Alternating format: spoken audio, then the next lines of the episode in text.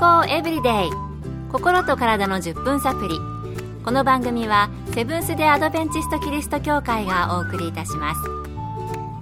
皆様お元気でしょうか？森田美恵です。今日もあなたやあなたの大切な人の心と体の健康に役立つ情報を短い10分間にぎゅっと詰め込んでお届けします。セブンス・デ・アドベンチスト・キリスト教会は社会奉仕をモットーに世界中で病院や学校も運営しています。日本でも東京神戸沖縄の3カ所の病院をはじめ福祉施設などの運営を通して皆様の健康と医療福祉の発展に携わってまいりました。なおこの番組は健康情報番組で医師のアドバイスや治療に代わるものではありません。すでに投薬を受けている方また病院に通われている方はかかりつけの医師の指導のもとこの番組の情報も参考になさってください私たちの健康を保つ健康への12の鍵をお届けするシリーズニュースタート健康法の8つプラス4つの S で12ですが今日は5つ目節制です節制は英語でテンペランスです。ニュースタートの5番目の文字 t にあたりますね。節制といってもいろいろな節制があると思いますが、今回は食べたり飲んだりすることの節制が健康にいかに重要なのかについて、アメリカのカリフォルニア州で予防医学や在宅ホスピスの医師として働かれています。デビット福田先生のお話をお送りします。私たちの胃の大きさは手のひら2つ分と言われていますこの胃に対する適量は液体なら1リットル固形物なら2カップと言われています。どちらかというと少ないですね。ところが多くの人は常に食べ過ぎているために胃が大きくなりやすくなっています。そして頻繁に食べ過ぎを繰り返すと満腹の感覚が狂ってしまいます。また食べたものを消化するためには酵素が使われます。この酵素が使われすぎると体のバランスが崩れ肥満糖尿ホルモンバランスの乱れなどを引き起こしますうん意外と私たちの胃って小さいんですね習慣的に食べ過ぎていると胃が大きくなりやすくなるということで、昔から日本でも言われています腹8分目がやはり健康には良さそうです。それでは節制というとピンとくる人も多いかもしれませんが、次はお酒に関する質問をしてみました。よく少量のワインは体にいいとか、寝る前に飲むお酒はリラックスできて健康にいいなんて聞いたことがありますが、お酒、アルコール類は適量だったらいいのでしょうか？アルコールは量が少量でも適量でも体に悪影響を及ぼすのは変わりありません特に脳心臓肝臓腎臓や皮膚にダメージを与えるからです。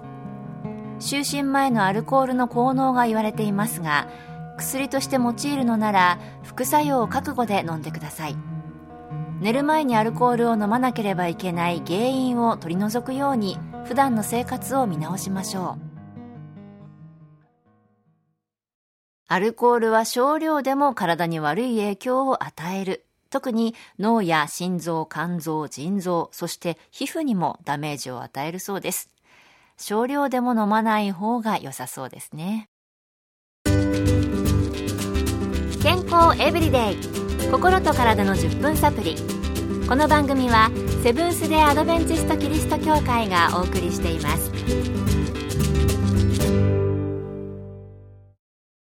今日はニュースタート健康法の8つに4つの項目を加えた健康への12の鍵シリーズ5つ目節制についてお送りしています。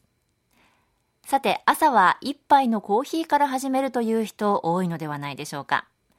では、コーヒー、紅茶、緑茶と健康の関係はどうなんでしょう？アメリカのカリフォルニア州で予防医学や在宅ホスピスの医師として働かれているデビット福田先生にお聞きしました。緑茶、コーヒー、紅茶にはカフェインが含まれています。カフェインにはプラス要素もあります。しかし、カフェインには脳をリラックスさせるアデノシンという物質をブロックする作用がありますその結果脳が覚醒しますさらにアドレナリンやドーパミンの分泌を活性化します。これは疲れたらリラックスするという脳の自然のサイクルを崩すことです。このアンバランスな状態が長く続くといろいろな病気の原因となります。カフェインは眠気覚ましに使うという方も多いかもしれません。脳を覚醒させると聞くと良さそうに感じますけれども、それによって脳内のバランスを崩すということでしたね。それでは、体には水分が必要とよく言われますが、飲み物でも清涼飲料水やジュースは健康的なのでしょうか引き続き、福田先生のお話です。1日にとっていい砂糖は成人で 50g と言われています。清涼飲料水に含まれる糖の量はものによって違いますが 500ml 中角砂糖5個から20個近く使われています。子供にとっては1本飲んだだけで1日の許容量を軽く超えてしまいます。また多くの清涼飲料水には人工甘味料をはじめ添加物が多く使われています。